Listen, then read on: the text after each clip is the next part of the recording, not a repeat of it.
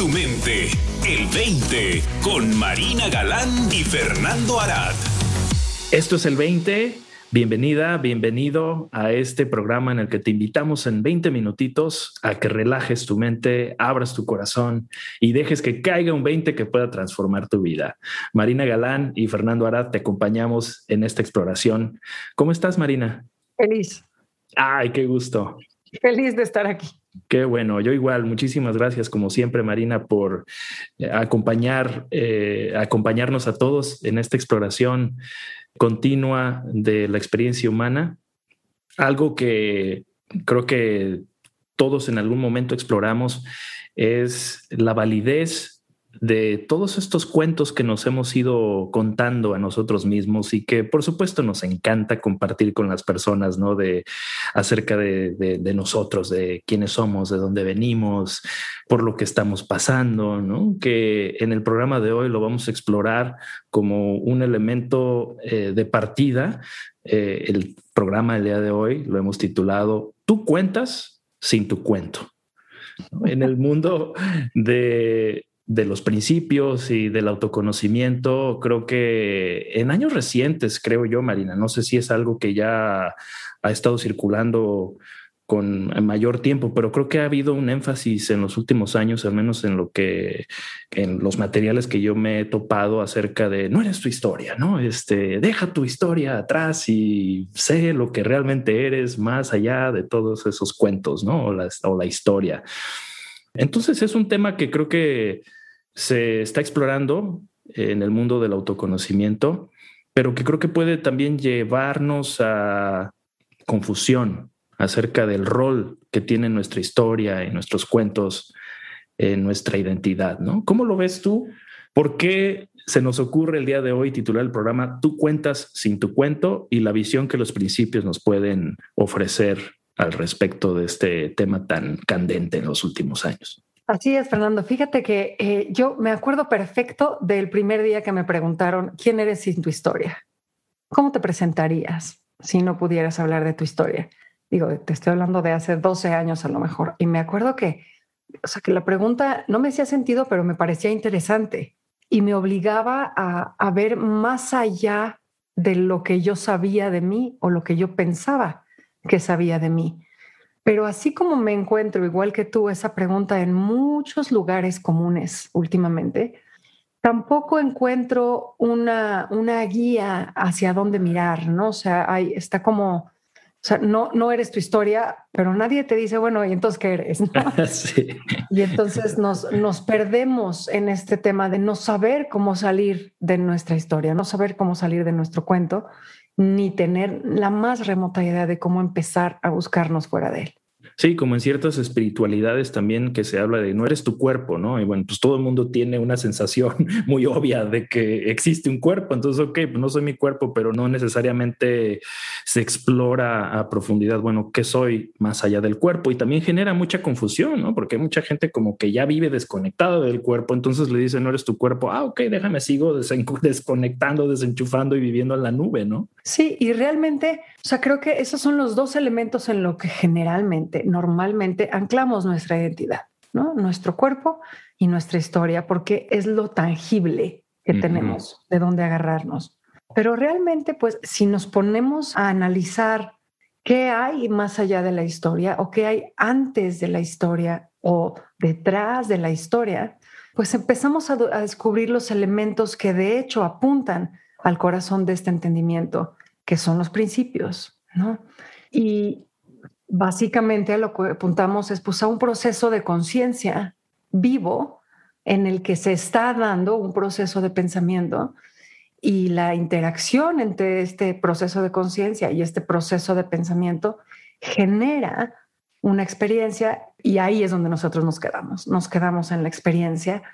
Yo experimenté esto, yo experimenté aquello, yo experimenté lo de más allá y la suma de todas esas experiencias es el cúmulo de lo que yo llamo mi historia o quién soy. Ahora, la posibilidad de quedarse en el paso anterior y ver la conciencia y ver el pensamiento en tanto que principios, ¿no? ya no en, en, lo personal, no tintados con eso, sino soy un proceso de conciencia y se está dando un proceso de pensamiento en mí, nos libera de toda la historia, ¿no? Porque nos damos cuenta de que pues es una historia que nos estamos contando, pero no necesariamente es la historia. Yo tengo muchos hermanos y es notable cuando nos juntamos y tocamos algún punto de nuestro pasado, las diferentes versiones que hay alrededor de él, las diferentes perspectivas que hay alrededor de él. Nunca hay una historia, siempre es esta visión personal de cómo la vivió cada uno de nosotros.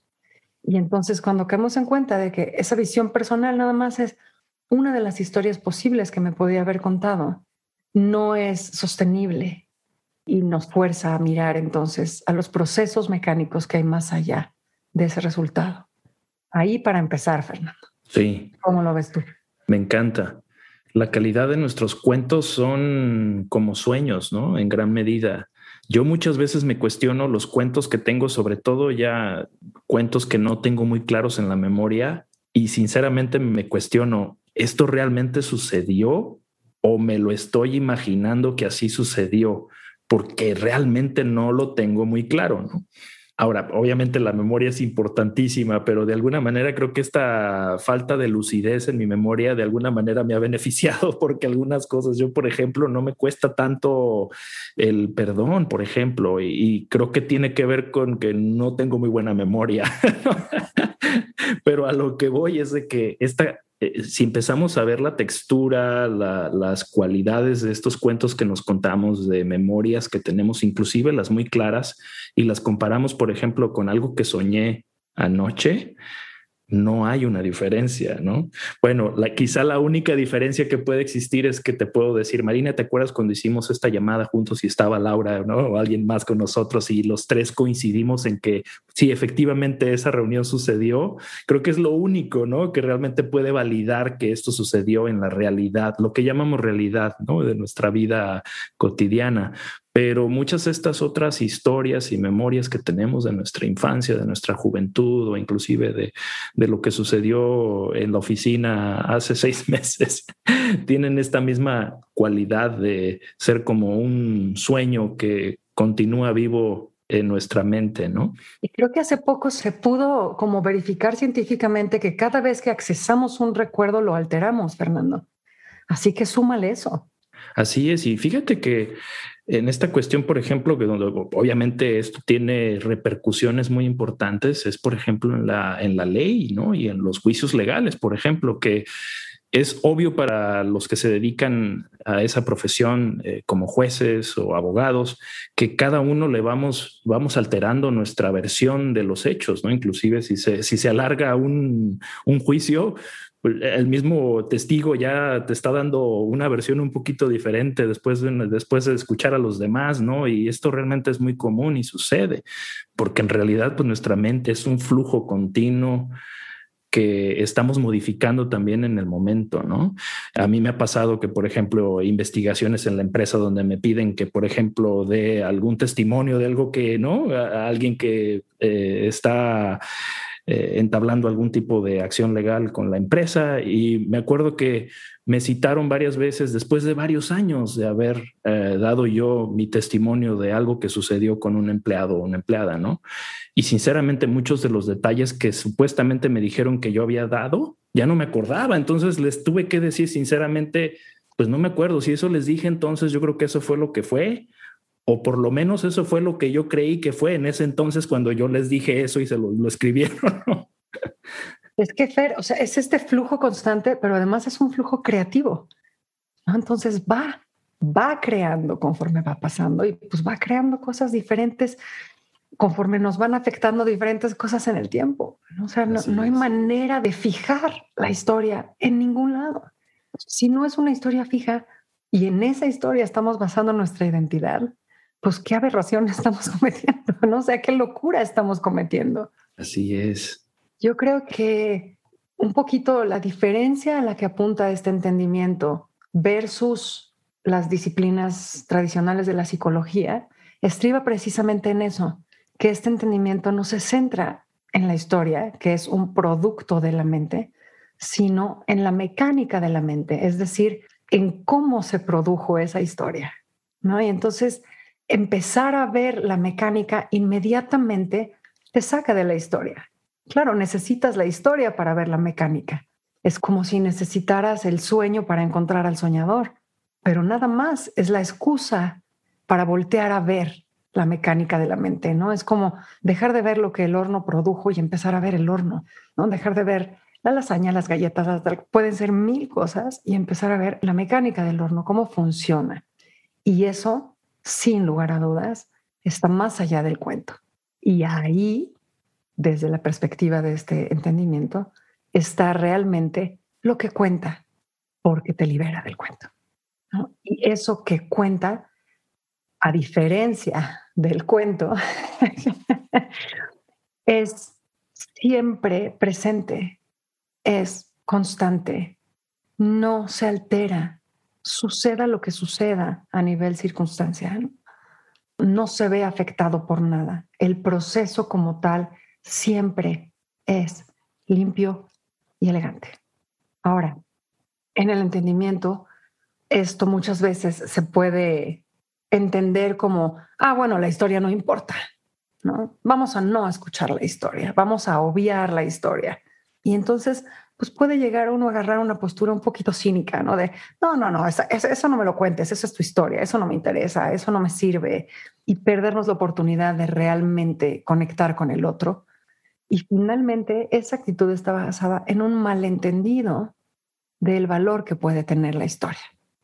Sí, lo que me viene a la mente al escucharte, Marina, la imagen que me viene a la mente es de un autor, ¿no? Somos autores de esta historia y la diferencia que hace comprender, entender la raíz del entendimiento, lo que nos ofrece es apuntar de vuelta a este poder de crear una nueva historia, y del hecho de que ya de hecho lo estamos haciendo continuamente y darnos cuenta de qué es lo que hemos venido haciendo y es para lo que estamos hechos, ¿no? Para crear historias y nos podemos liberar de una historia que no nos beneficia y no nos sirve porque es de nuestra propia autoría también, ¿no? Es los cuentos que nos seguimos contando son de nuestra autoría. Entonces podemos reescribirlos, escribirlos de una manera diferente, pero el rechazarlos me parece algo absurdo porque sería como alguien que te, te, muestra su pintura y le dices, tírala a la basura, ¿no?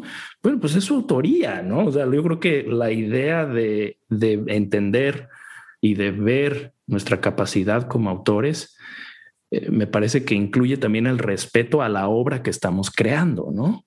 Ahora, muchas veces nosotros nos vemos atrapados en un respeto que nos limita sin entender nuestra capacidad como autores. Sí, no, no cedimos los derechos y lo podemos evitar.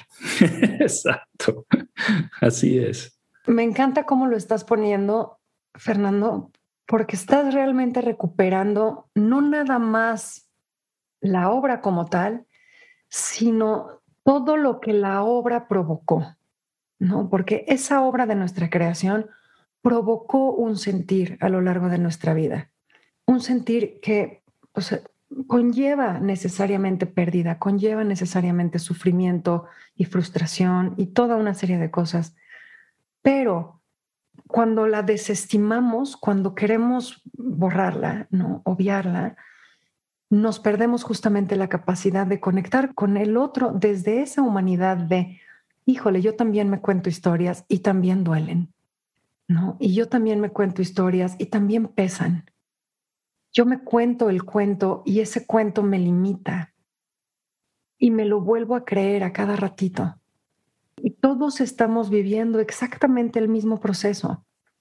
de alguna manera, el darse la oportunidad de no tirar el cuento a la basura, sino de realmente utilizarlo como la prueba viviente que es del proceso y recuperar su valor como obra creativa del autor, me parece que, que realmente nos puede permitir encontrarnos a nosotros mismos en nuestra humanidad, en nuestra comunidad, en nuestra empatía, en nuestra compasión para con el otro y para con nosotros mismos. ¿no? Es un ejercicio de absoluta humildad Así es. Creo que los cuentos que nos contamos son normalmente la entrada para empezar a conectar con alguien, ¿no? Y creo que tienen su valor y tienen su lugar. De hecho, el mundo del marketing es sencillamente, eh, pues en, en, gran medida, el contarnos historias, ¿no? De este producto, de dónde vino, quién lo generó, quién lo creó, la gran idea que le surgió al inventor del producto para que da, da, da, da, ¿no? Lo interesante es que nuestra naturaleza nos encantan los cuentos, ¿no? Pero ese encanto que tienen en nosotros nos pueden atrapar en limitaciones de ese cuento y el despertar de la conciencia nos ayuda a no vernos en esas limitaciones, eh, enganchados ahí, y también nos ayuda a empatizar con quien esté sufriendo un cuento que podemos ver con claridad, que no es algo que está ocurriendo en vivo, ¿no? Es, es una remembranza, es un volver a contar algo que en su momento dolió y que genera de vuelta dolor, ¿no?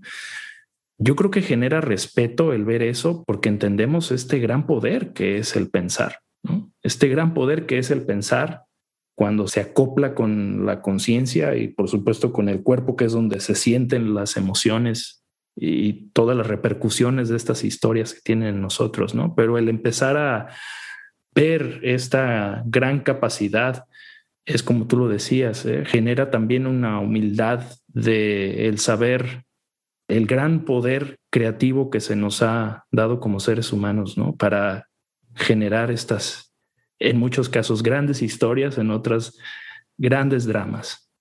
Así es, Fernando. Y además, eh, el entender que puedes ver el contenido, pero también puedes ver la mecánica, te ayuda a ver también que si bien estamos acostumbrados a conectar con el otro desde el contenido, ¿no? A mí me gusta la Coca-Cola, ah, a mí también, yo soy mexicana, ah, yo también, eh, en fin, podemos conectar desde algo mucho más esencial y entonces sí podemos conectar universalmente.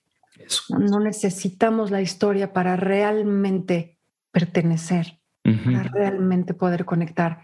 Y cuando te das el permiso de reconocer la historia del otro, sin validarla como su identidad, pero reconocerla como su cuento, eso te abre la posibilidad de ir más allá y encontrarte con él en tanto que creadores de cuento, contadores de cuento.